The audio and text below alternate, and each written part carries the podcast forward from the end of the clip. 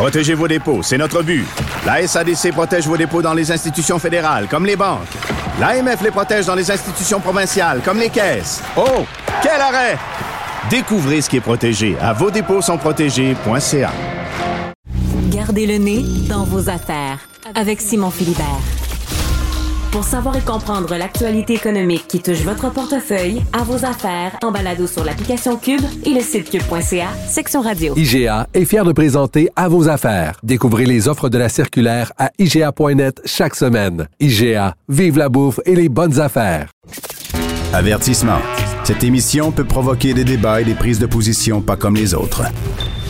Vous écoutez Sophie Durocher. Vous avez sûrement entendu parler au cours des derniers jours du projet de loi 2 du ministre de la Justice Simon Jolin Barrette, euh, une refonte, en fait, une réforme du droit de la famille, mais qui a aussi beaucoup d'implications pour euh, les personnes transgenres. Et ce matin, dans le Journal de Montréal, Journal de Québec, dans la section Faites la différence, où on vous invite à vous prononcer sur différents enjeux, il y a une lettre d'Alexandre Bédard, euh, une lettre qui s'intitule Qui suis-je pour décider du sexe de mon enfant à naître? Donc, une référence directe au projet de loi 2. Alexandre Bédard, qui est conseiller aux enjeux trans chez Alliance Arc-en-Ciel de Québec, est au bout de la ligne. Monsieur Bédard, bonjour. Bonjour, ça va bien? Ben moi, ça va très bien. Écoutez, j'ai lu votre lettre avec beaucoup euh, d'intérêt. Vous vous adressez directement au ministre de la Justice, Simon Jolin Barrette. Qu'est-ce que vous voulez lui dire à Monsieur Jolin Barrette? En fait, je pense que je veux juste simplement qu'ils comprennent peut-être l'enjeu que ça peut avoir de faire un projet de loi de la sorte, mais sur plusieurs aspects euh, de la communauté trans, que, que ce soit les personnes intersexes, que ce soit les personnes trans comme moi-même. Euh, en fait, ça, ça touche plus qu'un aspect seulement. Euh, il y a plusieurs personnes trans qui ne désirent pas avoir une opération génitale et qui, avec ce projet de loi-là, auraient euh, l'obligation, dans le fond, d'indiquer le sexe et le genre sur leur euh, papier officiel. Donc, ce qui, en, quelque sorte, fait un coming à chaque personne à qui on présente nos pièces d'identité. D'accord. Donc, euh, ce que vous contestez, on va commencer par euh, le début. Vous m'avez parlé d'abord de, de, personnes intersexes. Alors, juste euh, si vous le permettez, hein, j'espère que que ça vous dérange pas. pour beaucoup de gens, le mot intersexe, on sait pas ce que. Moi, je, je le sais, mais il y a beaucoup de gens qui nous écoutent qui savent pas ce que c'est. Alors, c'est ce qu'on appelait avant, et je sais que c'est un terme que dans la communauté vous n'aimez pas, mais c'est ce qu'on appelait avant quelqu'un d'hermaphrodite, c'est-à-dire quelqu'un qui naît avec soit deux euh, des, des, caractéristiques physiques des deux sexes ou c'est pas clair. Hein? Est-ce qu'on peut résumer ça comme ça?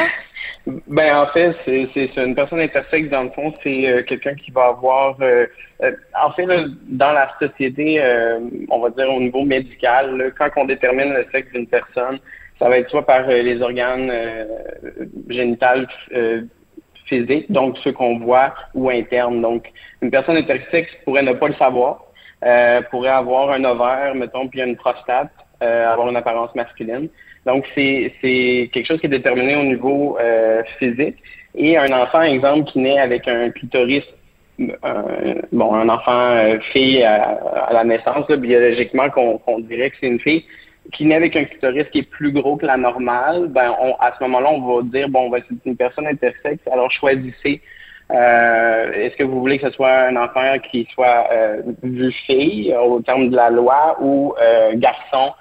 Mais là, à ce moment-là, ça amène une opération. Donc, dans le temps, euh, souvent, on, faisait des chirurgies, on, amenait bon euh, un enfant qui naît avec un pénis plus petit qu'un normal, on pouvait à ce moment-là peut-être l'opérer jeune euh, puis, dans mon entourage, j'en ai une personne qui euh, le savait même pas. Ses parents ont fait faire l'opération et il l'a su beaucoup plus tard quand euh, cette personne-là s'est rendu compte que, dans le fond, son identité de genre ne correspondait pas au sexe qu'on lui avait assigné euh, à la naissance, qu'on avait choisi pour, pour cette personne-là. là D'accord. Euh, vous, vous dites qu'il y a dans ce projet de loi l'article 24 qui obligerait les parents euh, le plus tôt possible à prendre une décision binaire, fille ou garçon. Et vous dites dans votre lettre euh, euh que ce sont qu'on obligerait donc les gens à se conformer aux normes binaires instauré par la société. Est-ce qu'on peut discuter quelques minutes, vous et moi, sur cette notion que euh, le, côté binaire, c'est quelque chose qui est instauré par la société? Vous pensez pas que c'est plutôt biologique, c'est-à-dire qu'il y a quand même une réalité biologique, qu'il y a euh, un, un, une, une particularité physique féminine et une particularité physique masculine. Est-ce que vous niez ça? Euh, non, mais c'est sûr qu'au niveau biologique, euh, comme moi, je suis né fille, ok, puis ça, je, je le démentirai pas là. Euh, physiquement, j'avais un corps de femme. D'accord. Euh, par contre, à l'âge de trois ans et demi, puis je l'ai même en vidéo, je, je mentionnais que j'étais un garçon, je, très clairement. Euh, dans, dans mon temps, j'aime pas dire ça comme ça, mais dans mon temps, c'était pas connu l'identité de genre. J'ai quand même 33 ans. On n'en parlait pas même euh, quand j'ai passé par le secondaire, on n'en parlait pas encore dans les classes.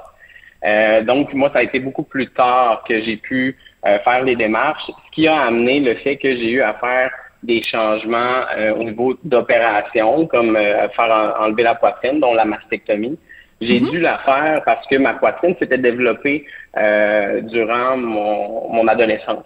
Euh, si bon, si la société avait été à ce moment-là euh, ouverte comme elle l'est aujourd'hui, en ce moment, puisque le projet de loi ne veut pas va faire reculer les choses un peu, mais si elle avait été ouverte comme aujourd'hui, mais ben, j'aurais pu avoir des bloqueurs pour euh, un peu mettre pause sur mon, mon adolescence, sur ma puberté, et ainsi me permettre de savoir est-ce que c'est vraiment mon identité de genre qui correspond pas à mon physique euh, à la naissance, donc à mon, à mon aspect biologique. Mais mm-hmm. la société amène, c'est sûr, des, des, des contraintes au niveau euh, du binaire. Tu sais, moi, je, suis un homme trans binaire, donc je ne me considère pas non binaire. Euh, donc moi, je me considère homme. Fait que pour moi, un projet de loi de la sorte, ça, c'est sûr, ça vient me heurter parce que c'est comme de me dire que parce que pour l'instant, je ne vais pas vers des chirurgies génitales qui sont extrêmes. Euh, on me dit que je suis pas je suis pas valide dans la société en tant qu'homme. Puis pourtant, vous me croiseriez aujourd'hui, et j'ai l'air d'un homme. Fait que tu sais, mm-hmm. à, un moment donné, c'est ça qui, qui, qui est apeurant, c'est ça peut faire reculer les choses. Et moi, j'ai pas envie d'avoir sur mon permis de conduire, exemple, sexe féminin et identité de genre masculine. Moi, je me considère homme. J'ai pas, j'ai pas envie d'avoir ce terme-là de, de femme. Et c'est ça, dans la société, c'est sûr qu'on a une société binaire, là. D'accord. OK, alors donc je veux juste... Des en rose, des gars en bleu. Oui, mais ça c'est un peu un cliché parce que bon, de, je veux dire, il y a plein de gens qui, qui utilisent toutes sortes de couleurs. Puis bon, je pense que, tu sais, je veux dire, je pense pas qu'il y a un enfant qui va être traumatisé parce qu'on l'a habillé en rose quand il quand il était petit. Puis je. Non, euh, c'est ça. Moi, si mon enfant naît, puis euh, bon, justement, si c'est un enfant qui est intersexe, ben tu sais, j'ai pas envie de choisir pour mon enfant si je le fais opérer euh, plus vers fille ou vers garçon. Tu sais, j'ai envie que de savoir, c'est mon enfant se sent comment avant de prendre cette décision-là pour pour lui. Là. Oui, euh, donc parce que c'est important, vous le mentionnez dans votre lettre, vous allez bientôt être euh, être père, donc euh, c'est votre conjointe qui va accoucher euh, bientôt, c'est ce que je comprends. Je veux pas m'immiscer dans votre vie privée, mais juste pour pour D'accord. Euh, ben j'apprécie beaucoup hein, cette discussion. Je la trouve très intéressante puis très respectueuse. Donc j'aime beaucoup ça. Euh, je veux juste revenir sur cette notion là. Donc ce que ce que ce que prévoit le, le, projet de loi, c'est que si on veut changer la mention de sexe à l'état civil, donc ce qui va apparaître, par exemple, sur notre permis de conduire, notre carte d'assurance maladie, si on mhm. veut faire un changement, on pourra le faire seulement après avoir eu une chirurgie. Donc, si vous avez simplement pris, comme dans votre cas, euh, vous avez une chirurgie pour euh, enlever les seins, vous avez pris des hormones, mais vous n'avez pas eu de chirurgie génitale, donc vous ne pourriez pas faire changer votre permis de conduire pour que ce soit le sexe soit indiqué comme masculin, mais votre identité de genre pourrait être, euh, être identifiée comme masculin. Donc c'est, je veux que ce soit clair pour les gens qui nous écoutent. Bon, il y a beaucoup de gens, pas vous, mais il y a beaucoup de gens que je lis depuis le début, le dépôt du projet de loi, qui disent que ce projet de loi est transphobe. Transphobe, ça veut dire une haine des personnes transgenres. Expliquez-moi je, j'essaie de comprendre. On peut dire que euh, euh, on trouve qu'elle est discriminatoire. On peut dire qu'elle euh, qu'elle ne répond pas aux besoins des personnes transgenres. Mais vous trouvez pas que qualifier ce projet de loi de transphobe, c'est exagéré, Monsieur Bédard? Je dirais pas que c'est exagéré parce que j'ai l'impression que c'est un peu un combat qu'on est en train de vivre depuis des années et que là, on revient poser des questions qu'on a déjà posées en 2013 et 2016 quand on a changé cette loi-là. Et là, c'est comme de dire qu'on n'a pas ce, droit-là euh, de changer notre sexe mentionné dans les papiers. Donc, c'est un peu barbare de nous demander de faire des opérations. Puis il y a ce terme-là qui est quand même gros que j'utilise dans mon texte. je dirais que transphobe n'est pas si, n'est pas si lourd considérant la, situation. Euh, tu sais, faut pas, c'est sûr que je vais parler de, plus de mon côté au niveau homme mais au niveau d'un homme trans, tu sais, oui, on a la mastectomie, mais après ça, il y a des stérectomies pour faire retirer l'utérus. Et selon l'opération génitale choisie, si on en veut une, parce que c'est pas nécessairement obligatoire mm-hmm. en ce moment, euh, ben à ce moment-là, c'est de deux à cinq, six opérations, même si ça va pas bien, peut-être plus. Et on parle de sur trois ans et plus. Donc, pour une personne trans, d'être obligé de garder euh, le sexe assigné à la naissance sur ses documents parce que, bon, euh, le changement, même si la personne veut les opérations, dure, euh, bon, quasiment cinq ans, mais à un moment donné, la testostérone a fait son, chemin. Hein, fait que c'est, c'est constamment de devoir justement vivre cette discrimination-là et en plus de, de nous mettre à risque parce que la personne à qui je donne mes, mes pièces d'identité, je ne sais pas cette personne-là si euh, bon, elle est ouverte au sujet de l'identité de genre et ça peut me mettre en danger.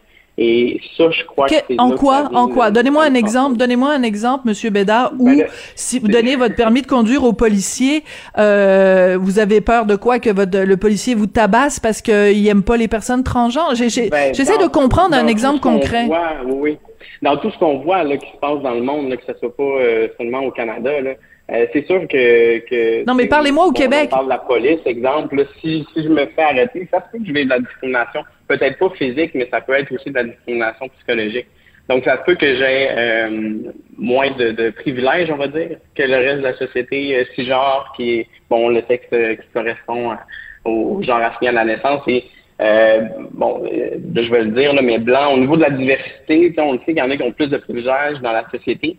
Et le fait de mettre ça sur mes cartes, ben moi, ça vient justement brimer ce privilège-là que en ce moment j'ai d'être un homme visuellement devant la société. Hein. Euh, dans votre texte, vous dites justement, euh, quand vous parlez des opérations euh, de, au, au, point de vue des organes génitaux, vous dites euh, de la mutilation et que c'est barbare. Ben moi, j'en connais des gens qui ont subi euh, ces chirurgies-là, qui ont pas, pas, subi, mais qui ont eu ces opérations-là. Je suis pas sûre qu'ils aimeraient ça beaucoup lire votre texte puis voir associer ça à des mutilations et quelque chose de barbare. Je, je comprends pas pourquoi vous avez utilisé ces termes-là. ben justement pour la, partie de la communauté qui ne veut pas subir ces, opérations-là. Euh, c'est pas des opérations qui sont douces.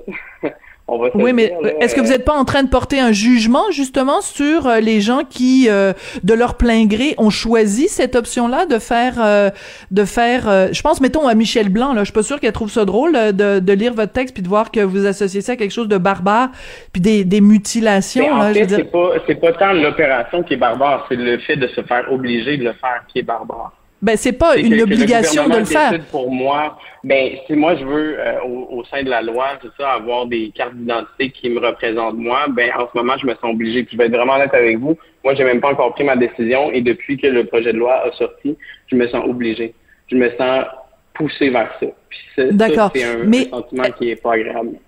Est-ce que vous pouvez comprendre, euh, Monsieur Bédard, puis encore une fois, j'adore votre discussion, puis j'apprécie le fait qu'elle soit vraiment respectueuse cette discussion-là. Euh, Est-ce que vous pouvez comprendre, par exemple, que euh, il y a des gens qui sont euh, pas à l'aise, par exemple, dans les prisons, dans les endroits pour les femmes victimes de, de violences, qu'on veut s'assurer que il y y ait pas quelqu'un qui a encore les organes génitaux mâles, par exemple, et qui se retrouve en prison? Avec des femmes euh, ou qui se retrouvent euh, euh, dans un centre pour les femmes victimes de violences conjugales avec des, des, des femmes. Est-ce qu'il n'y a pas une certaine préoccupation disons ça comme ça? Est-ce que vous pouvez la ben, comprendre, cette préoccupation-là? Oui, je, comprends très bien ça. Et justement, avec l'Alliance Arc-en-Ciel, en ce moment, on a un projet au niveau de, des, des foyers d'hébergement, que ce soit thérapie ou autre. Euh, on comprend cette réalité-là, mais en même temps, il faut comprendre aussi les changements hormonaux. Tu sais, c'est comme de mettre tout le monde dans le même panier en disant, ben c'est sûr qu'une personne qui va garder ses, organes génitaux masculins va vouloir euh, les utiliser pour euh, avoir des, des, bon, des actes qui, Non, c'est pas ça qu'on dit, mais c'est parce qu'il y a eu des exemples. Il y a eu des exemples, Monsieur Bédard, de, de gens qui, par exemple, euh, quelqu'un qui était un, un, agresseur sexuel et qui avait conservé ses organes génitaux mâles, puis on l'envoyait dans une prison euh, pour femmes. Donc il y, a cette inquiétude-là. Je suis vraiment désolée de vous dire ça. C'est le, le, genre de, de, de phrase qu'un intervieweur déteste dire, mais c'est tout le temps qu'on a. Écoutez, j'ai vraiment apprécié cette conversation. Je pense qu'on pourrait en avoir euh, de long à se dire. Donc on, on se donne rendez-vous aussi pour une autre discussion. Je rappelle que que votre lettre, donc, est publiée dans la section Faites la différence, Journal de Montréal, Journal de Québec. Vous appelez Alexandre Bédard. Bientôt papa. Félicitations. Euh, conseiller aux enjeux trans à Alliance Arc-en-Ciel de Québec. Merci beaucoup de cette discussion. Merci à vous. Et c'est comme ça que se termine l'émission pour aujourd'hui. Merci à Jean-François Paquet à la mise en onde, à la réalisation. Hier, je l'ai appelé Paquette. Pocketville, Pocketville. Ben non, c'est Jean-François Paquet. Bon, voilà. À la mise en onde, à la réalisation, Florence Lamoureux à la recherche. Ben moi, je m'appelle Sophie Durocher. Euh, et je vous retrouve demain avec le plus grand plaisir du monde.